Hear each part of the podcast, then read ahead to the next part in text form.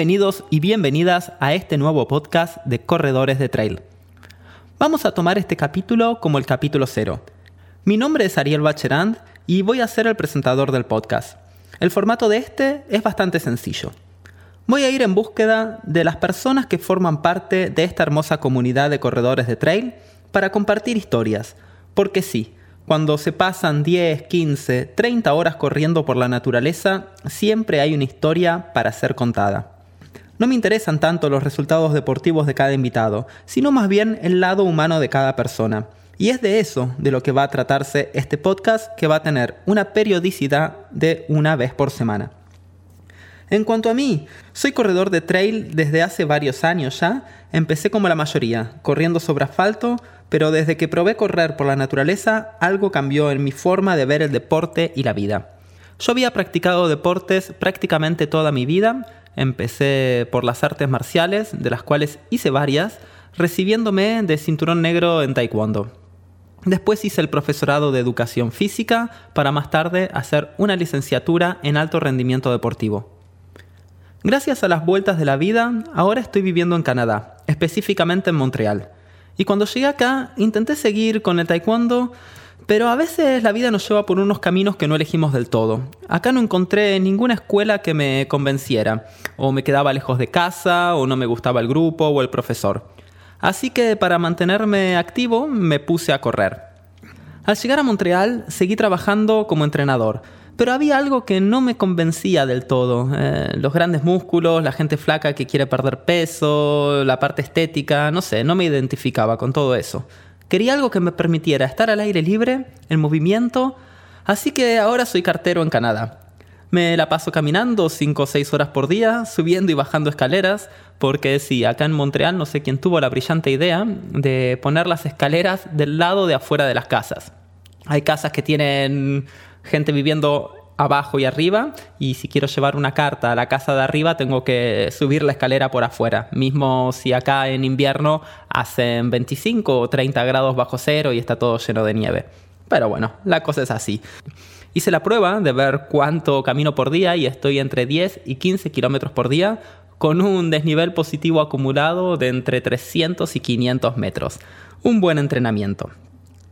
Y eso claramente es lo que me llevó a hacer carreras de ultradistancia, porque cuando terminaba de trabajar no me daban ganas de ir al parque a hacer series porque estaba muerto, pero sí me quedaban ganas de, estar afuera y seguir en movimiento.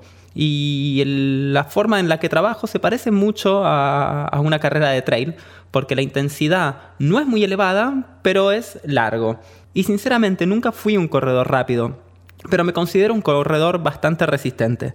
Tanto era así que siempre me preguntaba cuánto tiempo podía correr. Terminaba de correr 21 kilómetros, un maratón, y tenía la sensación de que pudiera haber seguido corriendo. Tanto fue así que me mandé a una aventura en pleno invierno. Mi primera carrera de trail eh, fue una carrera de 32 kilómetros, pero sobre un lago congelado en el norte canadiense, de noche y a 18 grados bajo cero.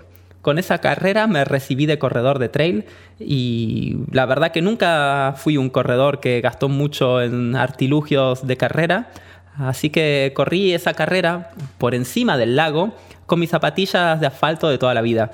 Eh, había gente que tenía unas botas súper técnicas, otros tenían raquetas y yo con unas zapatillas de tela. Eh, cuando puse el pie en el lago me hundí hasta la rodilla y bueno, los 32 kilómetros se pasaron así. Cada paso que daba me enterraba hasta la rodilla. Igual eh, esa carrera estuvo muy bien, me divertí muchísimo y lo que más me gustó de todo eso, bueno, el atardecer que vi arriba del lago, porque fue alucinante, la carrera empezaba cuando el sol empezaba a caer para terminar corriendo con una linterna frontal. Y la otra parte que me gustó fue el post carrera compartir las aventuras y las vivencias y las historias con cada corredor, algo que nunca me había pasado en asfalto. Cuando terminaba de correr una carrera de asfalto, agarraba mis cosas y me iba a casa. Acá hay algo más de comunidad. Terminas de correr, compartís una cerveza con la gente, alrededor de un fuego en la naturaleza. Y es eso, creo yo, lo que más me gusta de esta actividad, el sentimiento de comunidad. Claramente seguí corriendo otras carreras, los objetivos cada vez se fueron poniendo un poquitito más difíciles y siempre trato de ver hasta dónde puedo llegar. Pero no una cuestión de superación personal, no, no, porque la verdad me gusta pasar tiempo afuera y me gusta saber cuánto tiempo soy capaz de pasar afuera. Tanto fue así que el año pasado hice una carrera de 110 kilómetros, el Quebec Mega Trail, una carrera muy muy técnica que va por el medio del bosque boreal con muchas raíces, mucha roca, mucho barro. Y terminé la carrera en el kilómetro 90 más o menos por una lesión que no me dejaba seguir. Era de noche, estaba arriba de una montaña y creo que fue la mejor decisión. La gente que no corre cuando le comentaba que abandoné la carrera en el kilómetro 90 me decían, ay, qué lástima que abandonaste faltándote tan poco. Y la verdad que no. Eh, pasé como 16, 17 horas haciendo lo que más me gusta en la vida con la gente que más me gusta en la vida.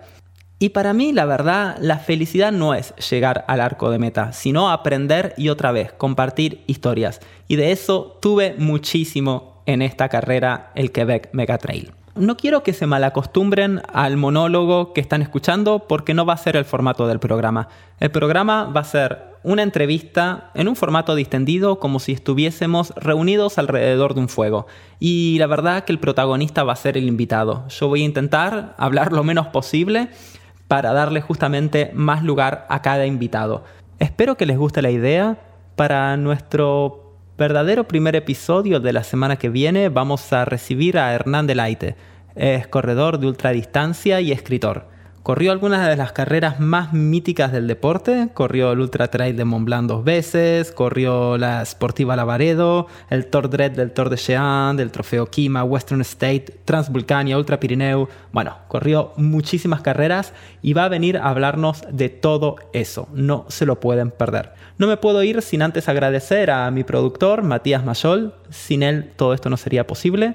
También quiero agradecerles a ustedes por formar parte de este proyecto y claramente a cada uno de mis invitados. Muchísimas gracias a todos.